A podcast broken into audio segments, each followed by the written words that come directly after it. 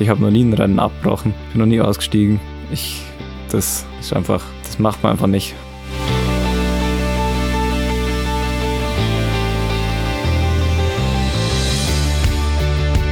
Und das ist halt so eine Sache, die in Deutschland einfach fehlt. Zum Beispiel eine Vanessa Hinz, die die halbe Saison eigentlich nicht die Leistung gebracht hat, die sie halt bringen kann, aber sie bleibt halt trotzdem im Weltcup, weil sie halt eine etablierte Athletin ist.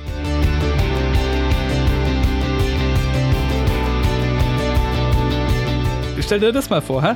Nächstes Jahr Olympiamedaille und danach schön in dem Regio einmal Deutschlandreise. Im Kinderspaßabteil oder wie es heißt. Ja, man kann schon auch, also so eine Zugfahrt kann schon auch lustig sein. She Happens. Der Wintersport-Podcast mit Vinzenz Geiger.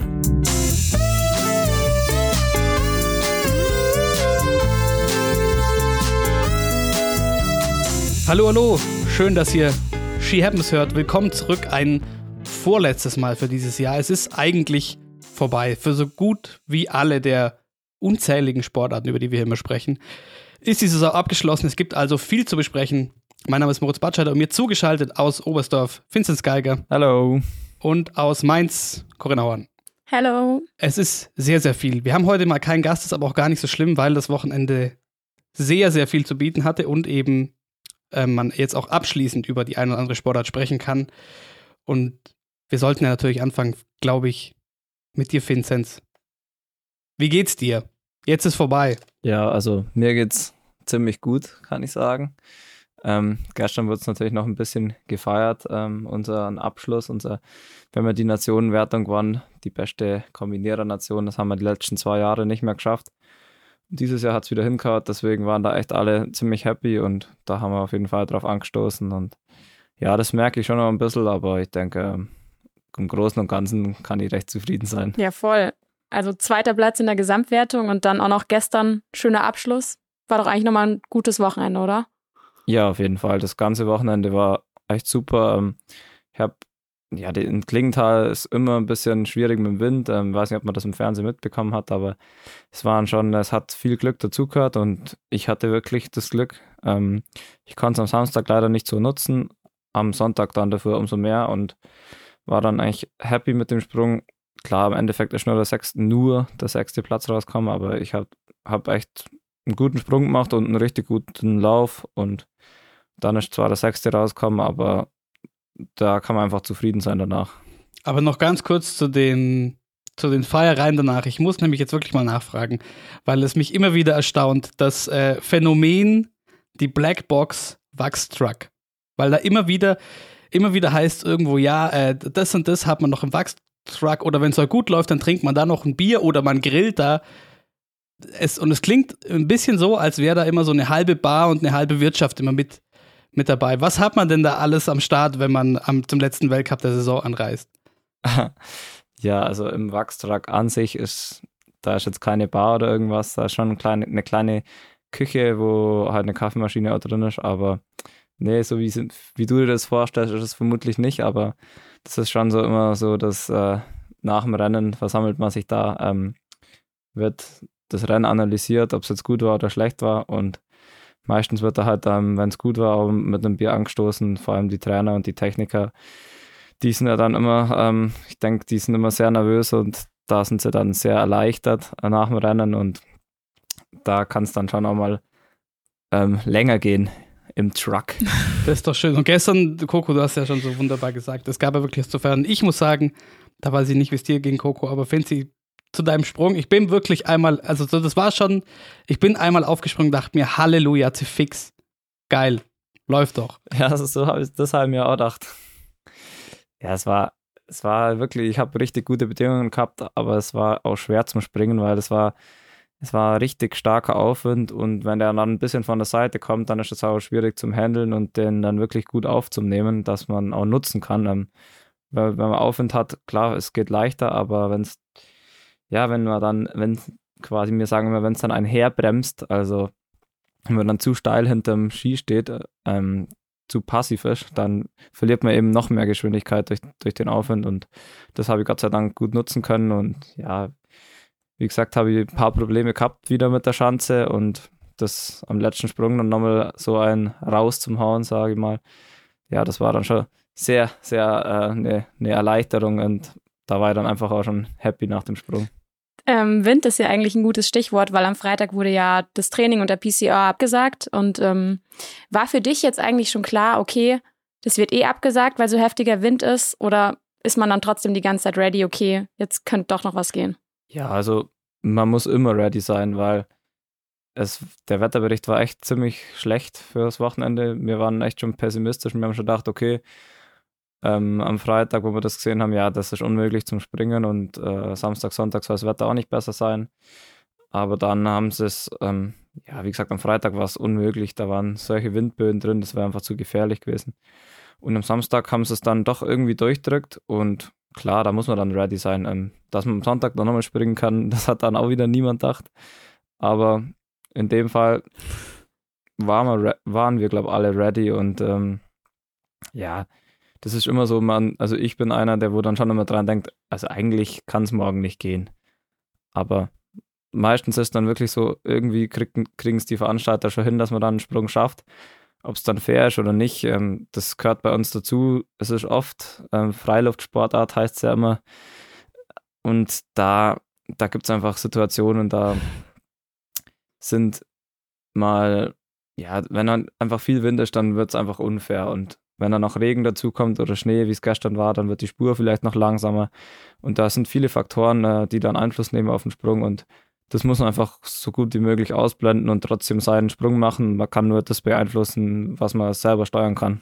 Apropos Glück haben, also im Großen und Ganzen hattet ihr ja wohl Glück, weil der Wettkampf konnte stattfinden und du hattest auch Glück bei deinem Sprung. Die Bedingungen waren gut, was sehr gefreut hat auch. Aber gerade bei dem Mann vor dir, der hatte wohl gestern ein bisschen Pech, für den lief nicht so gut und da kann er auch gar, vielleicht auch gar nicht so viel dafür an der Schanze. Akito Watabe, habt ihr euch irgendwie noch ausgetauscht? Beziehungsweise ich will generell so ein bisschen noch wissen, weil da haben wir noch gar nicht drüber gesprochen, diese Saison, dadurch, dass ihr ja doch recht nah beieinander wart im Gesamtweltcup, hat sich da jetzt hinten raus irgendwie nochmal eine gewisse, eine gewisse äh, Konkurrenz gesteigert? Nee, auf keinen Fall. Aber ich glaube, er hat genauso gewusst wie ich, dass es um uns zwei geht jetzt an dem Wochenende. Aber ja, mir tut es echt leid für ihn, weil er ist brutal gut gesprungen. Er kann die Schanze wie fast kein anderer. Er war jeden Durchgang eigentlich vorne dabei und dann genau in dem, wo es zählt hat, hat er halt wirklich einen schlechten Wind gehabt. Das hat mir richtig leid getan für ihn, aber da kann ich wirklich nichts dafür. Ich kann, wie gesagt, nur das äh, beeinflussen, was ich eben steuern kann und ja, ich denke mal, mit normalem Wind wäre er ganz vorne reingesprungen, dann wäre es schwer worden. Dann wäre es vermutlich sehr eng worden. Also es hätte sein können, wenn er, ich habe dann schon, man rechnet sich dann schon immer alles aus, die Situation. Wenn er Zweiter ist, darf ich, muss ich Sechster werden mindestens. Und ja, das, das hat man dann schon im Kopf. Ähm, man weiß genau, wie viele Punkte fehlen und ich glaube, er weiß das genauso. Obwohl es keinen Unterschied macht, weil man sowieso alles gibt. Aber in dem Fall war es halt so, dass er wirklich Pech hatte mit dem Wind und dann war es eigentlich schon klar, weil dann hätte er wirklich ein Überrennen machen müssen und ich total abstürzen an der Loipe. Aber ja, ähm, ich denke, das passt jetzt schon so, wie es ist. Äh, er wird, es wäre sicher knapper worden, aber ich glaube, ich hätte es ich auch so packt. Okay, okay. Aber habt ihr, habt ihr zwischendurch gesprochen dem Springen oder so? Ähm, nee, jetzt gestern gar nicht, aber generell sprechen wir schon äh, öfters mal ähm, ja, man, ist so viel unterwegs und das ist wirklich, man muss sagen, der Akito ist, ich glaube, wahrscheinlich der beliebteste Sportler im ganzen Feld. Den kann man auch einfach nur mögen und das ist die Konstanz in Person. Der war jetzt zum neunten Mal im Gesamtweltcup auf dem Podium. Das sagt, glaube ich, alles und er ist einfach ein, ein super cooler Typ und ich glaube, wirklich jeder versteht sich mit ihm und immer gut drauf und ja, einfach ähm, schön, so jemand auch dabei zu haben. Vor allem es ist einfach cool, wenn man so ein Land wie Japan ähm, dann auch, wenn da, wenn da einer der Top-Sportler herkommt. Ja, das ist irgendwie auch noch so ein Thema. Also ich meine, du kriegst jetzt nicht mit, was im Fernsehen läuft, aber ich habe vorhin auch schon mit Moritz geredet. Und wir haben eigentlich auch schon gesagt, ich meine, du bist jetzt Zweiter geworden im Gesamtweltcup, hast äh, viermal gewonnen den Winter. Aber trotzdem hatte man jetzt nicht das Gefühl, dass das so thematisiert worden ist gestern in der Sportschau. Also ich hatte irgendwie das Gefühl, dass es so ein, so ein bisschen untergegangen ist, dass du eigentlich doch einen super erfolgreichen Winter hattest. Oder Moritz, wie siehst du das? Ja, es kommt mir schon auch immer wieder so ein bisschen vor. Also es kommt mir so ein bisschen so vor, dass man sich, ähm, oder dass es, ja, dass die Aufmerksamkeit dann doch immer irgendwo auf, auf, auf anderen liegt. Und ich weiß nicht, nicht ganz warum. Bei der WM vielleicht, gut, da war dann doch wohl traurigerweise recht schnell klar, okay, da werden es dann, da wird es dann um andere gehen auf deutscher Seite. Aber das ist ja bei Akito Watabe, findest du, wie du sagst, noch viel krasser. Da hat die, äh, die Sportschau hat wiederum einen sehr schönen Artikel veröffentlicht, habe ich äh, gelesen vorhin noch. Eben so ein bisschen äh, Akito Watabe wertschätzen, weil bei dem ist es ja noch viel krasser. Also neu, zum, zum neunten Mal ähm, und davon, ich glaube, sieben, nee, achtmal in Folge, oder? Wie auch immer. Äh, in die Top 3. Nee, es war nur, nur letztes Jahr war er nicht. Seit 2011, jedes Ja. Jahr. Nur letzte Saison, ähm, da hat er Übertraining, glaube ich, ein bisschen gehabt ähm, in der Vorbereitung. War dann gesundheitlich angeschlagen und da ging dann am Laufen gar nichts. Aber davor eben von 2011 weg bis jetzt war es die einzige Saison, letzte Saison, wo er nicht auf dem Podest war im Gesamtweltcup.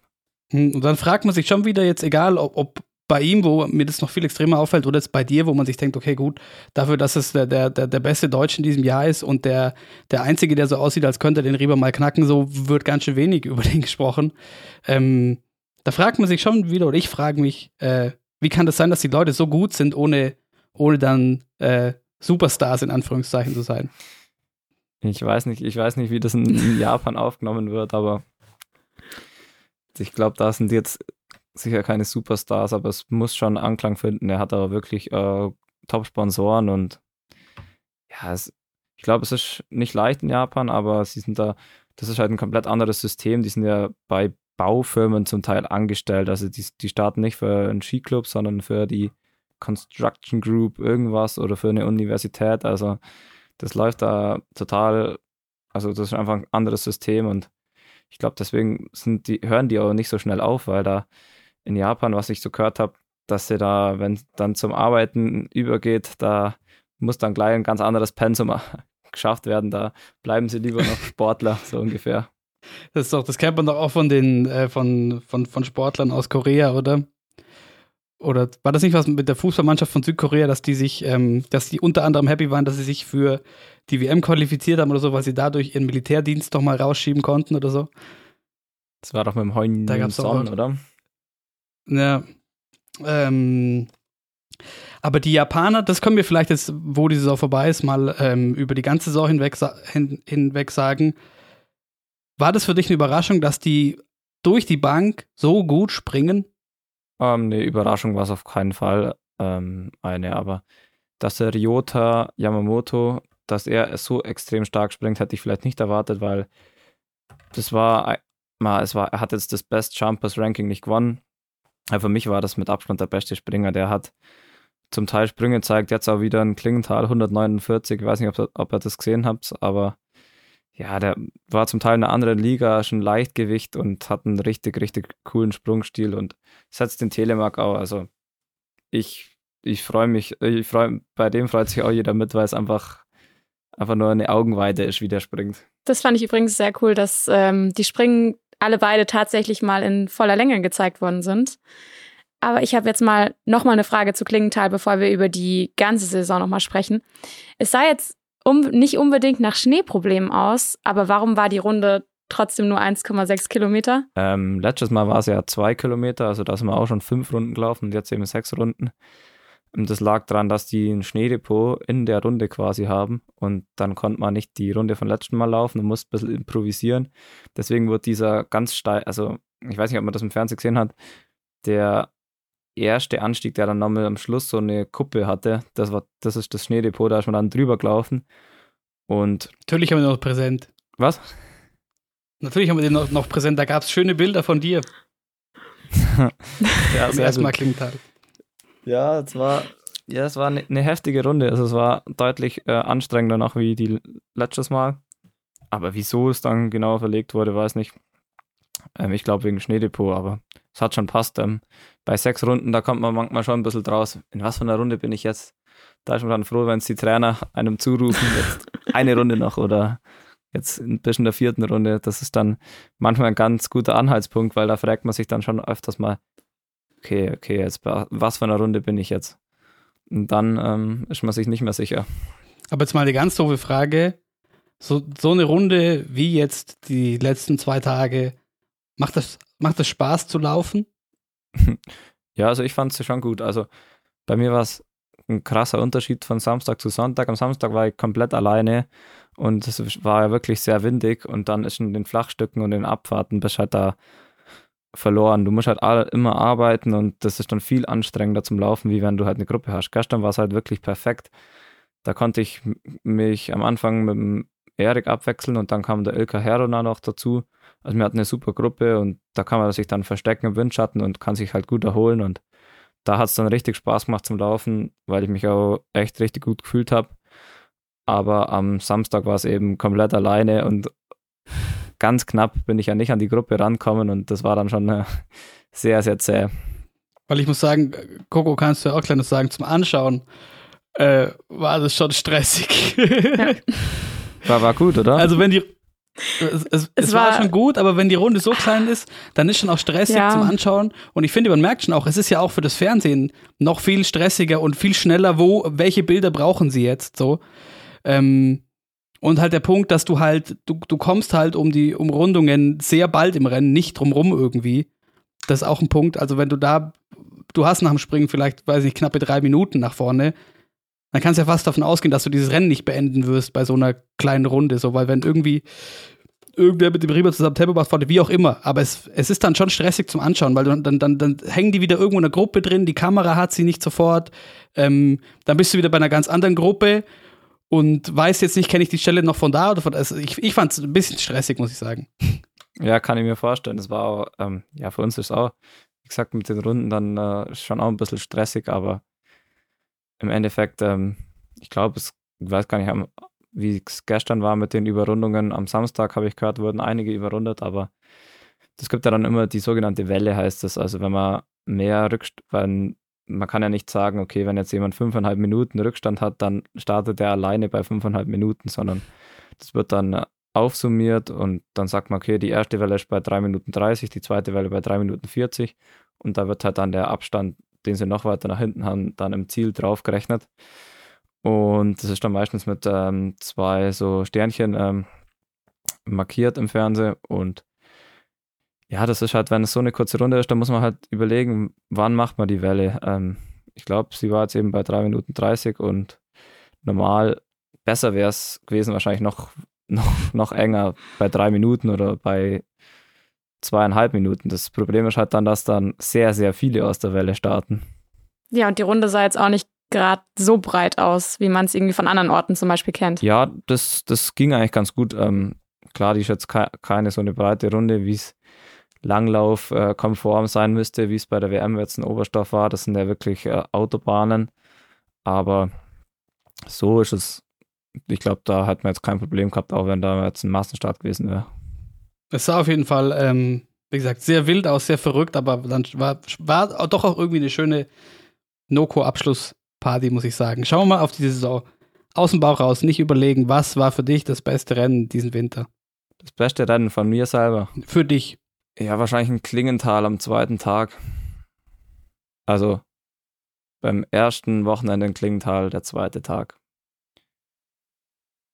oder in Ramsau. Also klar, die Siege waren alle, waren alle richtig gut. Aber habe jetzt gerade kein, ja, da müsste ich mir wahrscheinlich mehr Gedanken drüber machen. Es kann auch sein, dass vielleicht ein anderes Rennen, wo ich äh, noch weiter vorlaufen musste, vielleicht sogar noch ähm, krasser war. Aber welches hat am meisten Spaß gemacht, wo du einfach von vorne bis hinten dachtest, jetzt vielleicht auch unabhängig von der Position, boah geil, so, so liebe ich den Sport, ich fühle mich gut, ich kann hier was drücken. Ähm, dann war es wahrscheinlich Klingenthal der erste Tag, weil. Oder Ramsau am ersten Tag. Weil in Klingenthal, da habe ich mich wirklich, da habe ich mich so gut gefühlt und dann habe ich ja wirklich ein sehr, sehr langen anderes gemacht. Und wenn sowas funktioniert, das gibt einem brutales Selbstvertrauen und das macht dann schon richtig Spaß. Der Kahle hat ja letztes, ähm, letzte Woche gesagt, dass ihn seine Form sehr beschäftigt hat diesen Winter. Gibt es bei dir irgendwie auch so ein Thema, wo du sagst, Das hat dich jetzt am meisten beschäftigt den Winter? Ja, also meine Sprungform hat mich schon auf jeden Fall beschäftigt.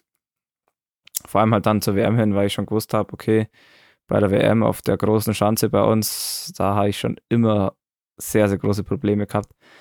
Aber dann bin ich eigentlich ganz gut reinkommen, aber klar, ähm, das beschäftigt dann einen, aber ja, es ging dann auch irgendwie alles, war alles so schnelllebig bei der WM.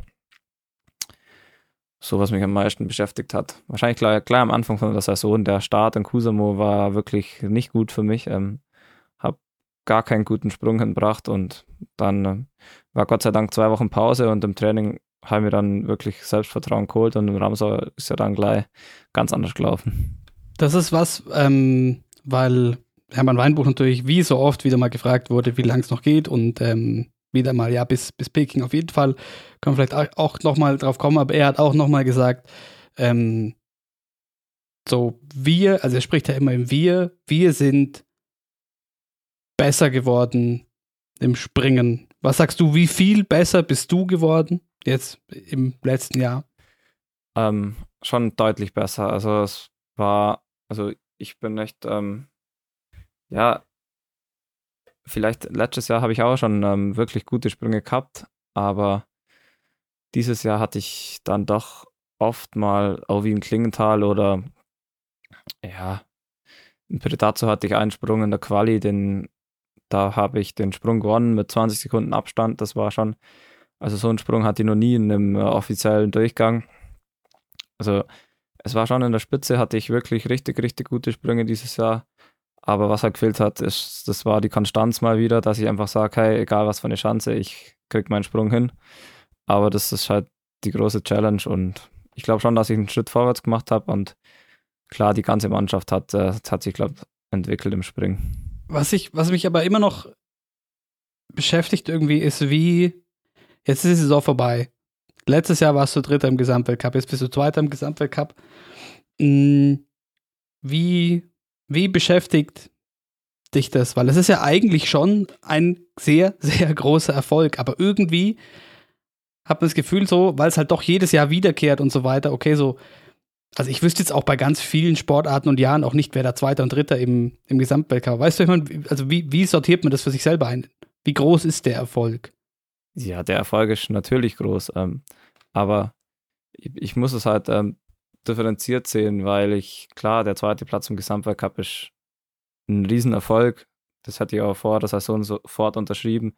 Aber wenn man dann halt immer ins Detail geht und wenn ich halt weiß, ähm, was zum Teil drin gewesen wäre, dann, ähm, dann tut's, oder dann ist man halt so als Leistungssportler und will halt immer alles rausholen. Und das, das nervt halt dann schon, wenn man weiß, hey, da gab es ein paar Sprünge oder Rennen, auch speziell bei der WM, wo halt einfach wo ich es drauf hatte, aber nicht abliefern konnte. Und klar, das nervt. Und das war letztes Jahr schon so mein Problem, dass ich halt wirklich teilweise richtig gut gesprungen bin, aber dann wieder hat es gar nicht funktioniert. Und das wird für mich die Aufgabe sein, einfach konstanter zu werden und springen. Das ist was Schwieriges, aber ich glaube, ähm, ich kann dieses Jahr, ähm, bin ich selbstbewusst, dass auch mit dem Heinz, ähm, dass da sein Einfluss jetzt dann schon doch nochmal auch mehr werden wird, weil er uns jetzt alle schon ein Jahr kennt, dass wir da schon anders reinstarten können in die nächste Saison.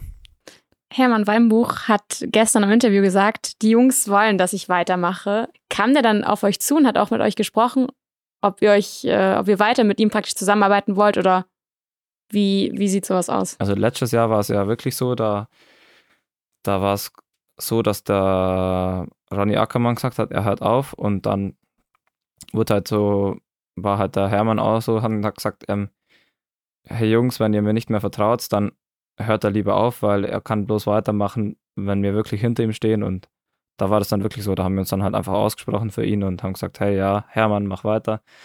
Wir stehen voll hinter dir und ja, jetzt ähm, war es eigentlich nie die Diskussion. Also es hat, glaube ich, auch niemand von uns jetzt gefordert, dass jetzt ein anderer Trainer kommen sollte. Ähm, wir haben, glaube ich, alle schon damit gerechnet, dass es so weitergeht und es hat sich viel verändert und ich denke, wir werden jetzt die Woche, Ende der Woche uns nochmal zusammenhacken mit den Trainern und dann analysieren und dann werden wir einen guten Plan aufstellen für nächstes Jahr und dann wird sich das zeigen, aber bis jetzt ähm, haben wir da noch nicht äh, im Detail gesprochen. Wir kommen gleich zum, äh, zum Ski Alpin auch noch. Und da fällt mir eine Sache ein, über die ich jetzt, ich kann es schwer erklären, aber die, die, über, die, über die, die ich nachgedacht habe, und zwar jetzt in Bezug auf den Ski Alpin Gesamtweltcup, den Alexi Pantero jetzt vor Marco Odermatt gewonnen hat und ähm, überall heißt äh, egal ob ich, ob ich den Fernseher anmache oder mit irgendwem drüber spreche, ja, ja, aber dem Odermatt gehört ja die Zukunft. Wie ist das bei dir? Ist das eigentlich, da haben wir auch noch nicht drüber gesprochen.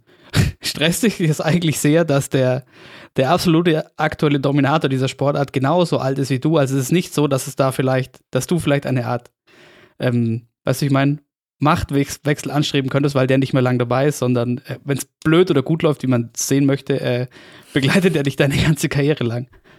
Ja, das, das habe ich mir auch schon gedacht, aber ich glaube, da steckt man nicht drin und er ist einfach ähm, extrem gut und das habe ich ja schon oft gesagt. Ich glaube, er bringt die Sportart wirklich auf ein anderes Level und die Challenge ist, ihn zum Schlagen und was anderes kann ich nicht ändern. Ich kann jetzt nicht sagen, hey, wenn er jetzt nicht dabei wäre, dann hätte ich dieses Jahr einen Gesamtweltcup gewonnen. Das sind immer so, so, ja, das kann man einfach nicht sagen. Das ist dann auch immer eine ganz andere Situation. Wie wäre es, wenn er jetzt nicht dabei wäre? Dann könnte es sein, dass alles anders wäre. Ähm, aber klar, also ich habe mir das schon auch schon öfters gedacht, hey, der ist genau gleich alt wie ich und gewinnt jetzt zum dritten Mal einen Gesamtweltcup. Und die Wahrscheinlichkeit, dass er nächstes Jahr wieder gewinnt, die ist nicht gering, aber da muss man sich einfach sagen, hey, die Challenge ist da und ich will da rankommen. Und ich glaube, das, das Ziel muss es sein von uns äh, Deutschen, von fast allen. Und ich glaube, ja, so, so entwickelt man sich auch weiter und das, deswegen fehlt es mir jetzt nicht an Motivation. Ja, das ist ja das, ist ja das Positive, was man wahrscheinlich rausziehen kann, dass man eben dann auch immer wieder die Motivation hat, da will man noch, da willst du noch besser sein. Coco, ich wollte dich noch fragen, was war dein Highlight? Mein Highlight. Ähm, ich glaube, mein Highlight war tatsächlich Finzis erster Sieg in der Ramsau. Weil, also vor allem nach dem Wochenende, wo es eben in Kusamo nicht so gut lief, hat, glaube ich, niemand so wirklich damit gerechnet, ähm, dass es dann in der Ramsau gleich so gut aufgeht. Und ähm, deswegen war das mein Highlight. Das war ein spezieller Moment auf jeden Fall. Jetzt am Kling, im Kling, in, in, in Klingenthal am Wochenende. Finzi. Wir hatten es ja schon vom Wunderwachstruck. Wachstruck. Wie viel, wie viel Möglichkeit war denn da vielleicht auch gegeben durch entsprechend mitgebrachte Bildschirme, dass du dir auch das Weltcup-Finale Ski Alpin anschaust? Oh, das war wirklich eigentlich so gut wie gar nicht gegeben. Also im Wachstrag hängt auch ein Fernseher, wo man sich ähm, die Rennen dann schon anschaut von anderen Sportarten, aber ich habe jetzt nicht, ähm, habe es schon natürlich verfolgt, aber ich habe nur ähm, am Handy habe ich ein bisschen gestreamt, habe ich äh, zufällig genau den Lauf von der Lara gut gesehen im Riesen. ja, das war ja. ich habe gar nicht gewusst, was, was los ist, aber es hat, glaube ich, niemand richtig gecheckt und es wurde, glaube ich, auch noch nicht aufgelöst. Und dann habe ich nur auf Instagram gesehen, wie der Felix Neureuter das ähm, kommentiert. Und ja, er spricht es dann einfach schon gut aus. So, entweder war das jetzt ein Protest oder ja, er fragt sich halt auch, was los ist. Und ja, es sah dann zum Teil sehr, sehr komisch aus bei dem Riesenslalom.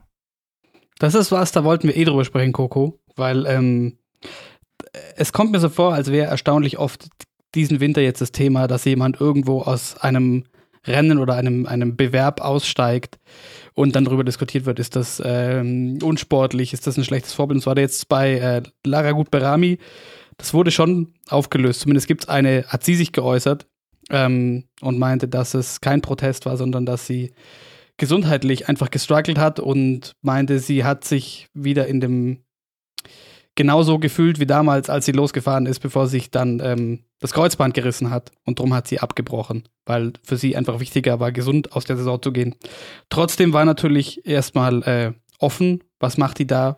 Also für alle, die es nicht gesehen haben sollten, im Riesenslalom in der Lenzerheide, Lara Berami ist nach dem zweiten Tor einfach ausgestiegen und niemand wusste so recht warum. Und wir haben da ja schon öfter drüber gesprochen, oder das war auch in, in größeren Medien schon öfter Thema diesen Winter. Wir hatten es mit äh, Gregor Schlierenzauer, der einen Wettkampf abgebrochen hat. Wir hatten es im Biathlon mit Johannes Kühn. Und jetzt hier. Glaubt ihr, dass, dass wir so oft über dieses Thema sprechen oder das, oder generell, dass Athleten auf dem Level Rennen abbrechen, könnte tatsächlich mal was sein, was damit zu tun hat, dass keine, keine Zuschauer da sind? Ja, ich weiß, was du meinst, aber ich glaube, das war weder, also ich kann es mir bei keinem von denen vorstellen. Vielleicht beim Johannes Kühn noch, aber kein, also ich, das kann ich jetzt nicht beurteilen, aber für mich kam es jetzt auch noch nie in Frage, dass ich dann während dem Rennen aussteige. Wenn dann ist es bei uns so, dass man sagt, wenn man einen Sprung richtig ähm, versemmelt hat, dann sagt man, okay, heute schont man sich, da brauche ich nicht mitlaufen, wenn ich eh nicht in die Punkte komme. Deswegen, ja, kann ich nicht beurteilen. Aber hattest du schon mal ein Weltcuprennen oder so einen Wett Wettkampftag, wo du einfach dich echt nicht gut gefühlt hast, aber trotzdem durchgezogen Ja, hast? schon, schon ganz, ganz oft. Also ich habe noch nie ein Rennen abbrochen. Ich bin noch nie ausgestiegen. Ich, das ist einfach, das macht man einfach nicht, meiner Meinung nach. Ich ziehe es immer durch, auch wenn ich dann halt langsam weiterlaufe oder wenn ich richtig kaputt bin, dann irgendwie kommt man immer noch ins Ziel. Ähm, ja, aber jetzt speziell ein Rennen, ich glaube in, in Trondheim mal, da war ich 45. oder so, da waren auch nur, da war ich einer von den letzten Plätzen da. Da hat man wirklich richtig schlechte Ski, das ist aber schon vier Jahre her oder so. Und da habe ich mir wirklich gedacht, so nach der ersten Runde, hey, mit dem Ski, mit dem brauche ich eigentlich nicht weiterlaufen. aber bin halt dann trotzdem noch zu Ende gelaufen, habe hab mich irgendwie durchgequält. Aber da war ich dann richtig, da hat sich so richtig die Aggressivität in mir aufgebaut, von Runde zu Runde. Aber ja, da bin ich schon schlecht gesprungen und dann eben mit schlechten Ski war es dann. Da hat man einfach keinen Bock mehr. Ne, ich meinte aber eher, dass du schon mal irgendwie so, ich sag mal, gesundheitlich nicht ganz fit irgendwo am Start warst, aber durchgezogen hast. Ja, bei der WM in Seefeld. Da war ich, da war ich zwei Wochen krank im Vorfeld und dann bin ich gestartet und hatte eigentlich eine ordentliche Ausgangsposition. Aber es, ja, wenn man halt zwei Wochen krank war und fast nichts trainiert hat, dann verpackt man einfach solche Rennen nicht. Ich bin ganz normal von der Geschwindigkeit her losgelaufen, aber dann hat es halt ziemlich schnell mal Platz gemacht und dann war ich halt so am Ende und bin halt nur noch zu Ende gelaufen und habe mich dann auch von einigen überholen lassen sowohl auf der kleinen wie auf der großen Schanze. Okay, okay.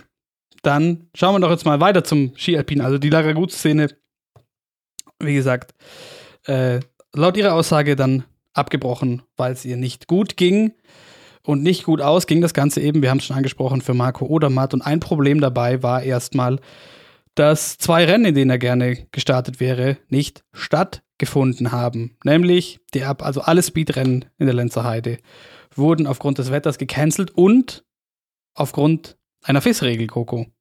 Ja, ich wusste das gar nicht. Ähm, Das gibt ein Reglement, das eben besagt, dass bei Weltcup-Finals, anders wie jetzt bei Großereignissen, wie zum Beispiel bei einer WM oder bei Olympia, Rennen nicht umgeplant beziehungsweise eben verschoben werden können, weil möglich wäre ja gewesen, dass man einfach statt dem Team-Event am Freitag da zum Beispiel dann einen Speed-Wettbewerb austrägt, aber das ist eben nicht möglich. Und da hat Marco Odermatt auch gesagt, das wäre nicht schlecht, wenn man eben diese Regel künftig mal überdenkt. Aber ich muss schon sagen, mir hat es schon extrem leid getan, weil Marco Odermatt ja wirklich doch enorm nah am Pantero dran war und letztendlich ja doch das Wetter ähm, ihm schon ein bisschen sehr den Strich durch die Rechnung gemacht hat. Ich denke mir da schon auch, muss ich sagen, ähm, dafür, was es alles braucht, um zu diesem Weltcup-Finale zu kommen und wie lang so eine Weltcup-Saison geht, verstehe ich nicht, warum man sich da so einschränkt. Das habe ich auch nicht verstanden und ich fand auch, also ich fand die Entscheidung auch, also wäre klar, wenn das Reglement so ist, aber ich habe es nicht verstanden, wieso man das Team-Event dann durchzieht, weil da wird keine Kugel vergeben, da geht es ja wirklich um gar nichts. Aber auf der anderen Seite ist es halt dann auch schwierig, was für ein Rennen holt man dann nach? Ähm, macht man jetzt Super-G oder nimmt man die Abfahrt? Zum Beispiel von Odermatt wäre halt klar der Super-G besser gewesen. Und dann sagst du halt auch wieder, hey, das wäre dann wieder schlechter für einen äh, Pantero. Und deswegen ist es ganz, ganz schwierig, aber meiner Meinung nach hätte man auf jeden Fall das Team-Event nicht unbedingt machen müssen. Wobei wäre nicht vielleicht sogar die Abfahrt besser gewesen für Odermatt? Weil er ist doch auch passable Abfahrtergebnisse eingefahren und ähm, Pantero kann im Super-G schon auch mal einen raushauen. Ja, stimmt. Dann, ja, so, so kann natürlich auch sein, aber Ja. ja, Aber klar, das ist natürlich ein Problem so. Also man, man will ja faire Bedingungen. hätte man vielleicht eins noch jetzt heute machen müssen. So wie es ja beim Weltcup auch auf das durchzogen wurde, dass man dann am Montag noch eins macht, aber klar, die Regeln waren genauso und ja, es war, ist jetzt blöd gelaufen, aber dann im Endeffekt hat das ja allen bewiesen, der Pantero im Riesenslalom, deswegen hat sich die Frage dann eher übrig. Das war eher ein Abschluss. Also, wie gemalt, am Geburtstag noch schnell die kleine Kugel und die große Kugel auf einmal geholt. Das war schon eine Ansage. Vor allem, man muss ja auch überlegen, ähm, Pantero war eigentlich ähm, die letzten Jahre immer super konstant. Er war so oft Zweiter und so oft Dritter im Gesamtweltcup. Und deswegen wurde es halt schon endlich mal Zeit, dass er auch mal die große Kugel holt. Ja, ich glaube, das hat ihm auch jeder gegönnt. Und habt ihr gesehen, was er dann gepostet hat, irgendwie am, am Abend noch, ähm, was er für ein Schlagerlied gehört hat im Auto. Gar nicht Ja, gewusst, ja. dass die Ja. Franzosen deutschen Schlager hören. Das hat dich wahrscheinlich wieder gefreut, Das oder? haben wir auch gedacht. hat, mich sehr, hat mich sehr gefreut. Ich glaube, ich stehe ich steh immer noch all, all, alleiner da in, auf diesem Schlachtfeld. Aber hat mich auch überrascht. Vielleicht auch, weil sie nichts. Vielleicht ist es auch cooler, wenn man nicht versteht, was gesungen wird. Das kann natürlich sein. Aber wobei er kann ja auch Deutsch. Shit. Und bei den Damen, Coco war es so ein bisschen. Also, wie gesagt, es gab die Story mit Lara Gut und Petra Villova auch zum ersten Mal. Und endlich muss man sagen, bei diesem Mammut, also ich würde es mal das Mammutprojekt Petra Villova mit dem ganzen Aufwand, der darum betrieben wird, bezeichnen. Ähm, endlich der ersehnte, äh, die ersehnte Kugel. Wisst ihr eigentlich, was, was sie mit der vorhaben, partymäßig? Zum Thema Superstars, sie. Nee, also habe jetzt nichts Die sollen mit einem Sonderzug durch die Slowakei gefahren werden. Aha. Das wäre doch was. Also Stell dir das mal vor. Rauswinken wie die Queen oder wie? ich hab, stell dir das mal vor, hä? Nächstes Jahr Olympiamedaille und das- danach schön in dem Regio einmal Deutschlandreise. Im Kinderspaßabteil oder wie es heißt. Ja, Man kann schon auch, also so eine Zugfahrt kann schon auch lustig sein. hab mir, hab, hab mi- mir, mich auf jeden Fall sehr amüsiert. Was haben wir noch zu sagen zum, zum äh, Wochenende? Ja, durch die Speed-Absagen waren da die, die Weltcup schnell vergeben. Beat Feutz gewinnt den vollkommen zurecht und verdient den Abfahrtsweltcup. Vincent Kriechmeier den Super-G bei den Herren, bei den Damen. Sophia Goggia die Abfahrt und Lara Gut Berami eben, von dem wir schon gesprochen haben, die, die Super-G Kugel. Coco, was wolltest du noch sagen? Ja, ich wollte noch sagen, ich war mir jetzt letztendlich bei Lara Gut Berami gar nicht so sicher, ob sie jetzt, ähm, also sie wird sicher enttäuscht gewesen sein, dass sie, also dass das mit dem Gesamtweltcup nichts geworden ist. Aber sie hat halt auch gesagt, es wäre eine Ausrede, wenn ich sagen würde, dass ich deswegen den Gesamtweltcup nicht gewinnen kann. Also eben wegen diesen Absagen vom Super-G und der Abfahrt. Sie meint halt eben, sie hatte genügend Rennen, um mehr Punkte zu holen. Deswegen war ich mir jetzt bei ihr nicht so ganz schlüssig, ob sie jetzt doch so enttäuscht war oder nicht. Aber daraufhin hat sie auch gleich wieder die FIS kritisiert, wo sie eben meinte, es wäre nicht schlecht, wenn die FIS vielleicht irgendwann einmal daran denken würde, dass es gut wäre, wenn wir von Anfang an die gleiche Anzahl Rennen in jeder Disziplin hätten. Ja, aber das ist ja auch nichts Neues. Das kommt auch jedes Jahr wieder. Und da können wir vielleicht auch nochmal auf eine Klammer kommen, weil wir ganz in der allerersten Folge. She Happens mit dem Sebi darüber gesprochen haben. Probleme, die Athletinnen und Athleten mit der FIS haben. Ähm, besonders auch bei den Alpinen. Und äh, es passiert jetzt nicht so viel. Also wie der, wie der Sebi damals auch schon gesagt hat, so das Mitspracherecht als Athletin, als Athlet ist recht beschränkt. Vinci meintest du ja auch. Ähm, aber gerade bei den Alpinen frage ich mich, warum da nichts, nichts passiert. Also, weil ich habe, das ist, es ist so ein Muster. Es ist immer wieder irgendwas. Dann machen drei, vier Sportlerinnen oder Sportler ähm, den Mund aus und, äh, und schießen irgendwie in Richtung FIS und dann ebbt das wieder ab. And so on and so on. Und ich verstehe darum nicht ganz, also wenn es so viele Probleme gibt mit dem Verband, warum sich dann Athletinnen und Athleten nicht mehr organisieren, um sich irgendwie, weiß ich nicht, diese, diese, dieses Mitspracherecht äh, irgendwie einzufordern. Kannst du mir das beantworten, Finzi? Weißt du, was ich Ja, meine? Also ich verstehe nicht, warum die sich nicht organisieren, wenn dauernd immer irgendwas ist. Ja, klar, also wenn man nur schimpft und dann äh, nicht, nicht auch mal äh, sich dafür einsetzt, das macht auch keinen Sinn, aber also ich für mich kann bloß sagen, also bei uns wird ja das über den Athletensprecher gehen, wie es bei den Alpinen auch wäre und ich glaube, da hat man dann schon auch ein Mitspracherecht, die sind da in dem Präsidium drin, aber ich weiß nicht, wie das bei denen abläuft und pah, also kann dir die Frage jetzt nicht richtig beantworten. Wir schauen gleich auch noch auf unsere Highlights der Alpinsaison, aber Coco, du hast es äh, mitgebracht. Wir müssen natürlich auch auswerten, was wir so zusammen getippt haben vor der Saison für den Weltcup. Ich habe übrigens den Ja. Tipp gewonnen. ja. Ähm, ich hatte nämlich Villova und Pantero getippt. Ist ja aufgegangen. Finzi, du hattest Schifrin und Christoffersen Ja, getippt. war sehr, sehr schön. das, das hat nicht ganz so Das, funktioniert. leider. das war nichts. Und Moritz, du hattest Villova und Christoffersen getippt. Und der Sebi hatte ja damals auch noch mit uns getippt. Er hatte Schifrin und Pantero getippt. Stark, Coco. Sehr stark.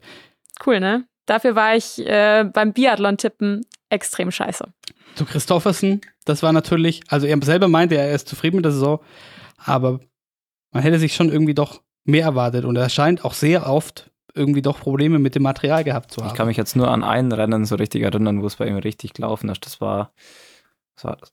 War das sogar Kranjska Gora? Ich bin mir nicht sicher. Ein, nee, das war nicht Kranjska Gora. War das Chamonix? Chamonix. Chamonix, zweiter Tag, ja. Was waren eure Highlights diesen, diesen Winter, wenn wir Ski Alpin betrachten? Coco, fang du an. Hm. Ich glaube, meine, also mein Highlight war wirklich mit Abstand die WM. Ich will mir jetzt gar nicht einen Rennen raussuchen, aber ähm, ich glaube, bei der WM hat, hat das deutsche Team für so viel Aufsehen gesorgt. Ich glaube, niemand hätte damit gerechnet, dass die doch letztendlich vier Medaillen holen. Das war ja echt so cool und auch super unerwartet. Was war denn euer Highlight? Also mein Highlight war definitiv Andy Sander, Silbermedaille. Das war, das war schon brutal geil, vor allem, weil es halt, er ist schon so lange dabei und noch nie auf dem Podest gewesen und dann klappt es halt wirklich bei der WM, dass er da, vor allem dann auch noch so knapp, aber das war ja, also einfach nur genial, das hat mich, das hat mich wirklich extrem gefreut. Und so vom Sportlichen her war halt schon der, der, der zweite Lauf letztens vom Odermatt, der war schon unglaublich, immer noch. Also der war, Der in Kranjska das war, glaube ich, schon so der beste Lauf der Saison, meiner Meinung nach. Hm. Ja, ich muss mich, ich muss mich beidem anschließen. Also Andy Sander, muss ich sagen, äh, hätte ich jetzt auch gesagt. Wie gesagt, noch nie auf dem Podium und dann mal eine Hundertstel Vize-Weltmeister. Das ist äh, vollkommen verrückt. Und Odermatt, ja, also Odermatt insgesamt. Der hat mich bei Abfahrtrennen positiv überrascht. Der ist wahnsinnig super Cheese gefahren. Ja, auch äh, Zweiter geworden in, in, in Kitzbühel äh, und im Riesenslalom, wie gesagt. Sowieso.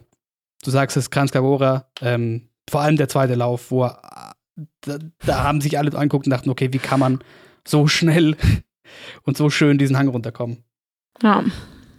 Und bei den Damen, habt ihr noch ein Damen-Highlight dieses Winters?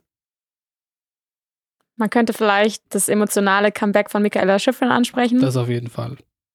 Aber sonst so direkt fällt mir jetzt auch nichts ein gerade. Aber bei der WM mit der Kira Weidle wahrscheinlich Ja. noch am ersten.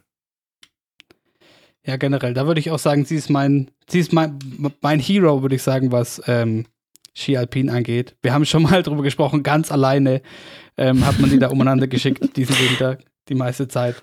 Äh, und dann noch diese WM-Medaille. Wirklich großartige Saison. Und großartige Saison, Coco. Ich, jetzt muss ich äh, sagen, jetzt hast du mich soweit. Nach diesem letzten Wochenende habt ihr mich doch mit, mit eurem Biathlon. Was war denn das für ein großartiges Saisonfinale? Wenn dir jemand vor der Saison gesagt hätte, der Gesamtweltcup der Herren entscheidet sich im letzten Schießen der Saison. Hättest du das geglaubt? Also, nee, natürlich nicht. Also, ähm, ich muss sagen, ich habe auch nicht geglaubt, dass Johannes Tinius Bö dieses Jahr den Gesamtweltcup gewinnt. Ich dachte, ähm, Quentin Fillon-Maillet war ja doch sehr, sehr stark letzte Saison und er galt ja auch als großer Hoffnungsträger für den Winter. Deswegen dachte ich, dass eher so ein Fight zwischen den beiden entsteht. Aber ich muss ja auch sagen, Sturla Holm Lagreit, den kannte man ja auch gar nicht vor diesem Winter. Also ich meine, der hat ja das erste Saisonrennen gewonnen in Kontiolahti, den Einzel. Und als wir dann die Folge aufgenommen haben, mussten wir, glaube ich, beide erstmal nachschauen, wie man den überhaupt ausspricht. Ja, es war erstmal ein Thema, hey, wer ist denn der Typ? Also für mich, so, wie gesagt, als auch Ja. kein Biathlon-Experte, hey, wer ist denn der Typ mit der Brille eigentlich? Crazy. Leider Voll. nicht, leider nicht ganz der, ich wollte schon sagen, der, der, der Graneröd der, des Biathlons. Dafür hat es dann leider nicht ganz gereicht, eben im letzten Schießen nicht. Da hast, hast du da irgendwas sehen können, Finzi, am Wochenende noch? Boah, da habe ich wirklich fast gar nichts gesehen. Ich habe immer nur, nur gelesen halt und dass es noch so spannend wird und ja, das war, war glaube wahrscheinlich sogar das, das Highlight-Rennen schlechthin über die ganze Saison. Ja. Also ich habe am Wochenende alles gesehen und ähm, Vince, ich glaube, wenn du alles gesehen hättest, du wärst auch so abgeholt wie ich. Vielleicht wären, wären das noch Biathlon-Fans aus uns. Wenn die nächste Saison so anfängt, wie die jetzt aufgehört hat, dann auf jeden Fall. Hoffen wir es doch. Ja, Aber dann sprechen wir doch übers, übers Wochenende, Coco. Und wir haben schon über Wind in Klingenthal gesprochen, der ein Problem war, aber äh, in Östersund war das ein gewaltiges Problem, könnte man mal meinen. Ja, also die taten mir schon extrem leid. Also man muss sagen, es war ja doch schon ziemlich hart an der Grenze, dass man das Rennen überhaupt durchführt. Gerade ähm, im Damenmassenstart gestern wurden insgesamt 210 Fehler geschossen. Also das Hm. muss man sich mal geben. Ja, bei den Damen war es ja, war's ja noch viel krasser bei den Herren. Franzi Preuß meinte auch nach ihrem großartigen dritten Platz gestern, der auch bedeutet hat, dass sie. Auch da war es Ja. ja. so spannend. Da war ja auch in dem Rennen noch offen, wer den, äh, den Massenstart-Weltcup holt, oder? Und mit irgendwie Voll, ja, genau. drei oder vier, vier Kandidatinnen und, ähm, und sie meinte auf jeden Fall so, ja, sie hätte nicht gedacht, dass sie mit sechs Schießfehlern aufs Podest laufen kann. Ja, wer hätte das denn überhaupt gedacht? Aber hast du die letzte Szene von Ja, da Doro Vera eh- gesehen? Die über, die über zwei Minuten am Schießstand Ja, da, da wollte ich dich eh noch fragen, weil äh, da dachte ich mir mit äh, Lara Gutberami im Kopf und all den anderen, die irgendwie Rennen abgebrochen haben, okay, ist das jetzt die, die ganz neue Methode? Einfach so lange stehen bleiben am Schießstand, bis der Spaß vorbei ist. Was? Und vor allem, also jetzt mal noch, noch mal laienmäßig. Sie nimmt sich die Zeit wegen der Umstände, damit sie sauberer schießt und nicht in die Mhm. Strafrunde muss. Jetzt ist ja das, also, und es hat aber nicht funktioniert. Sie hat drei, drei Fehler, glaube ich, sogar noch geschossen, oder? Ja. Also heißt, sie hat Zeit verplempert am Schießstand, um dann noch Zeit in der Strafrunde zu verplempern. Wann, aber Ja. was, was, was denkt man sich vorher? Oder, oder, oder du selber als Biathletin, ähm, wann, wie krass muss der Wind sein, dass man sagt, okay, man, man, man geht dieses Risiko ein, dass man lange stehen bleibt am Schießstand? Die Sache ist die, normalerweise sagt man ja Treffer vor Zeit. Und wir kennen ja alle Dorothea Viera, die eine der schnellsten Schützinnen im Damenfeld ist. Deswegen war das schon sehr ungewöhnlich für sie. Ich habe es auch ehrlich gesagt nicht ganz verstanden. Weil bei dem Wind gestern wäre es einfach schlauer gewesen. Sie hätte gleich die, äh, die restlichen drei Schuss, die ersten zwei hat sie ja getroffen, einfach rausgehauen. Weil so hat sie halt wirklich anderthalb Minuten am Schießstand verschwendet. Und in der Zeit wäre sie halt locker die drei Strafrunden gelaufen. Ja, eben. Und man hat es bei Zinara Alimbekova gesehen, die eben als erste zum letzten Schießen kam, die ja auch drei Fehler geschossen hat. Aber die relativ schnell eigentlich. Und letztendlich ist sie ja, glaube, was ist sie geworden am Ende? Ich glaube, die ist ja sogar noch Dritte geworden am Ende.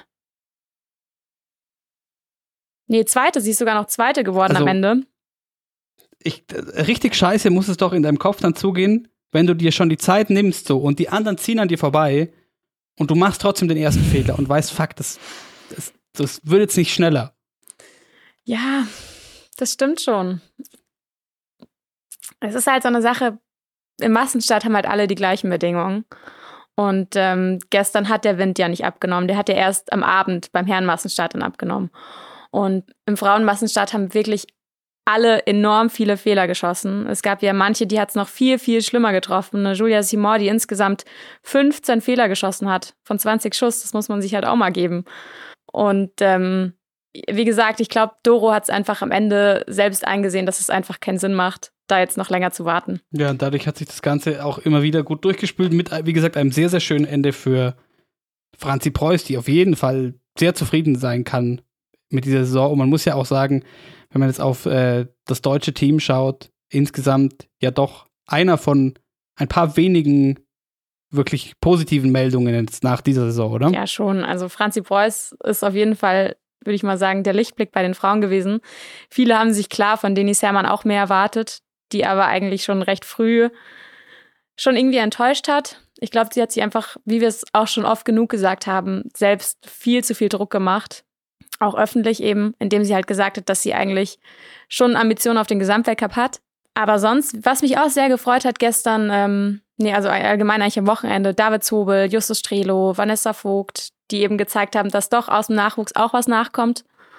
Und dass es nicht immer nur heißt, ja, in Deutschland ähm, gibt es keinen Nachwuchs. Das ist einfach nicht der Fall, nur man muss halt den Jungen auch mal eine Chance geben. Das ist richtig. Aber es ist natürlich auch, und das äh, da kann der Finzi mit Sicherheit auch ganz gut beurteilen, so in den beiden Mannschaften, die jetzt hier Kombination und Biathlon natürlich auch äh, mit Sicherheit nicht gerade besonders einfach, da irgendwie reinzukommen und Anschluss zu finden. Auf dem höchsten Level. Ja, das ist, das ist es eben. Und das ist ja immer das Problem, dass es schwierig ist, auch für die Trainer zu sagen, hey, eigentlich sind die Jungen noch nicht so weit und wir haben genug gute Leute, dass man dann jemand von den Jungen reinnimmt. Aber wenn sie halt gar nicht die Chance kriegen, um mal im Weltcup zu starten, um mal zu sehen, wo die Messlatte hängt, wie stark man sein muss, dann kommt man halt auch nicht ran. Und das ist eben das, was man halt auch nicht verpassen darf. Deswegen muss man den Jungen ab und zu eine Chance geben, auch wenn es dann vielleicht mal ein älterer dann auch mal pausieren muss. Voll, absolut. Ich finde auch, Johannes Lukas hat es ja auch gesagt, als er bei uns war, dass die ja einen fixen Startplatz eigentlich haben für einen jungen Athleten. Und das ist halt so eine Sache, die in Deutschland einfach fehlt. Zum Beispiel eine Vanessa Hinz, die die halbe Saison eigentlich nicht die Leistung gebracht hat, die sie halt bringen kann, aber sie bleibt halt trotzdem im Weltcup, weil sie halt eine etablierte Athletin ist. Und da muss man vielleicht halt auch mal sagen, okay, dann tut man sie halt vielleicht auch mal eine Woche raus und gibt halt mal einem Jungen die Chance.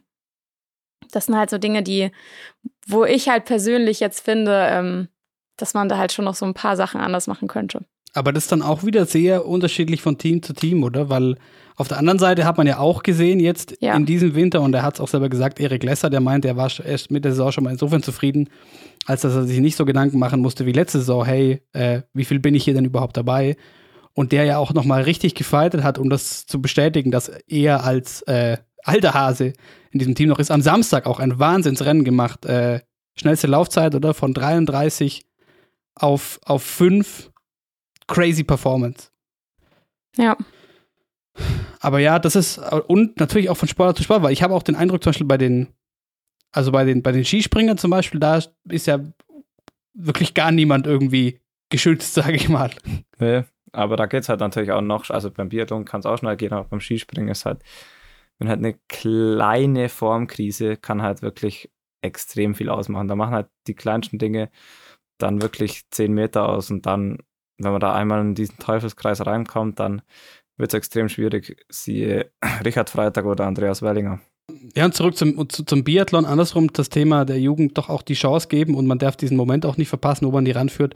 Also der Norwegen jetzt eben in zwei Sportarten, im Skispringen und im äh, Biathlon, eindrucksvoll gezeigt, äh, dass sie auch äh, frische Athleten auf einem crazy Niveau bringen können. Also gut, ganz frisch ist Halver Egner Graneröd auch nicht mehr, aber auch der hat letztes Jahr selten einen Weltcup-Wettbewerb gesehen, so. Ähm, gewinnt den Gesamtweltcup dieses Jahr und bei den Biathleten eben Stola Holm Lager. Niemand kannte ihn. Und dann kommt er rein und räumt so ab. Coco, findest du für, für das deutsche Team, es ist ein alarmierendes Signal oder irgendwie ein betrübtes Bild zum Abschluss von so einer Saison, die viele Downs hatte, trotzdem auch ein paar schöne Ups, so, dass jetzt zum Beispiel bei den Herren halt die, also der Beste halt jetzt weg ist, einfach mit Ann Pfeiffer. So der einzige Einzelerfolg diesen Winter und so. Und aber von vornherein eigentlich schon klar, so gut, hm, mit ziemlicher Sicherheit war es das nach dem Jahr auch. Also dachtest du, dass Ann Pfeiffer aufhört? Äh, nee, aber wurde ja jetzt gesagt, dass es geplant war. Ja. Ich muss sagen, ähm, ich finde schon, also man darf schon die schönen Momente auch nicht vergessen, wie du gesagt hast.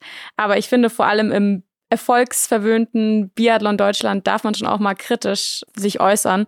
Und es war halt diese Saison einfach vieles nicht so gut. Ähm, gerade im Schießen liegt noch sehr, sehr viel Arbeit vor den deutschen Biathleten. Und ähm, es ist schon erschreckend, dass An Pfeiffer jetzt aufhört, der den einzigen deutschen Einzelsieg diesen Winter geholt hat und der auch die meisten Podestplätze geholt hat. Ich glaube, er stand viermal auf dem Podest letztendlich.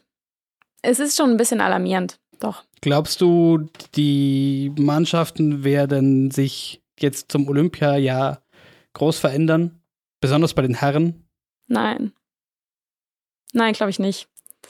Also, ähm, wie sich es auch die letzten Jahre schon abgezeichnet hat, ändert sich nicht viel im deutschen Team. Natürlich gibt man den Etablierten weiterhin eine Chance und wie ich es vorhin auch schon gesagt habe, man führt den Nachwuchs nicht gerade besonders ans Weltcup-Team heran und deswegen glaube ich nicht, dass sich da viel ändern wird. Also mal gespannt, was das Team, für das es diese Saison nicht so lief, nächste Saison dann, wenn es in Richtung Spiele geht, so liefern kann. Finzi, jetzt wo wir so viel über Biathlon gesprochen haben, du musst ja nächste Woche noch einmal hier auftauchen. Eine Folge machen wir noch vor unserem, vor unserem Off-Season-Break. Aber abgesehen davon, was passiert denn bei dir jetzt so direkt nach der Saison? Äh, ich habe jetzt diese Woche Lernstress. Ja? Das, das glaub, Nein. glaubt mir keiner und ähm, die Leute, die mich kennen, die wissen auch, dass es eigentlich das bei mir nicht gibt. Also Stress schon, aber halt den Lernstress nicht. Ähm, ich habe jetzt noch drei Prüfungen diese Woche von meinem Studium und da muss ich jetzt noch ähm, die Woche mich durchkämpfen und dann äh, bin ich sorgenfrei, dann kann ich den, die Off-Season genießen. Und wie, und wie genießt du die, die Off-Season? Ja, mal schauen, was das Wet- Wetter so macht. Ich denke, ein, zwei Skitouren werden sich ausgehen. Und dann wird man sehen. Einfach das machen, wo ich Bock drauf habe. Da, ich mache mir da keine großen Pläne. Ja, das ist vielleicht auch tatsächlich in der aktuellen Zeit gar nicht auch mal die beste Idee. Da macht man wahrscheinlich viele Pläne umsonst, so traurig es ist. Ja, wir werden auf jeden Fall äh, nächste Woche nochmal sprechen oder sonst mal. Wir gucken mal, wir kriegen dich bestimmt irgendwie unterhalten, falls dir zu langweilig wird. Das war's für heute, das vorletzte Mal She Happens für diese Wintersportsaison. Vielen Dank fürs Zuhören bis hierhin. Wenn euch das Ganze gefallen hat, dann abonniert uns doch, bewertet uns. Alles, was man irgendwo machen kann mit unserem Podcast, da wo ihr ihn hört. Und schaut gerne auf Social Media vorbei bei der Coco auf Instagram at she.happens.pod. Und dann war's das für heute, oder? Würde auch sagen. Sehr schön. Dann nächste Woche nochmal, so viel können wir sagen, mit Gast zum Abschluss, Finale Furioso. Für heute sind wir durch. Ciao. Ciao, ciao. Ciao.